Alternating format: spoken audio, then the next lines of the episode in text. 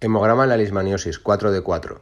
Con frecuencia nos vamos a encontrar que los perros con lismaniosis presentan trombocitopenia, generalmente de leve a moderada, que no tiene por qué ir asociada a sangrado espontáneo y que no suele requerir manejo específico. Normalmente esta trombocitopenia se va a resolver con el tratamiento lismanicida. Si no lo hace o si es una trombocitopenia muy severa, quizá deberíamos pensar en otras enfermedades como pudieran ser el ritiosis o anaplasmosis.